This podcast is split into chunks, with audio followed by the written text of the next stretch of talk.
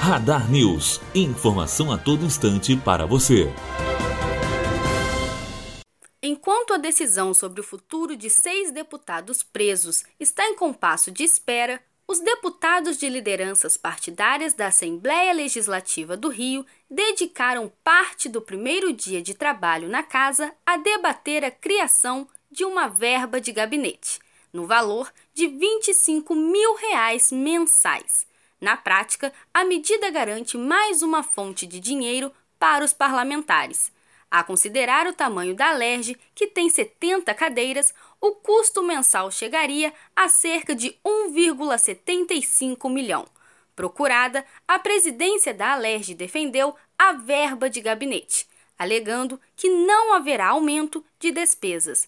Também alegou que os parlamentares terão que prestar contas dos pagamentos, disponibilizando os valores no portal da transparência.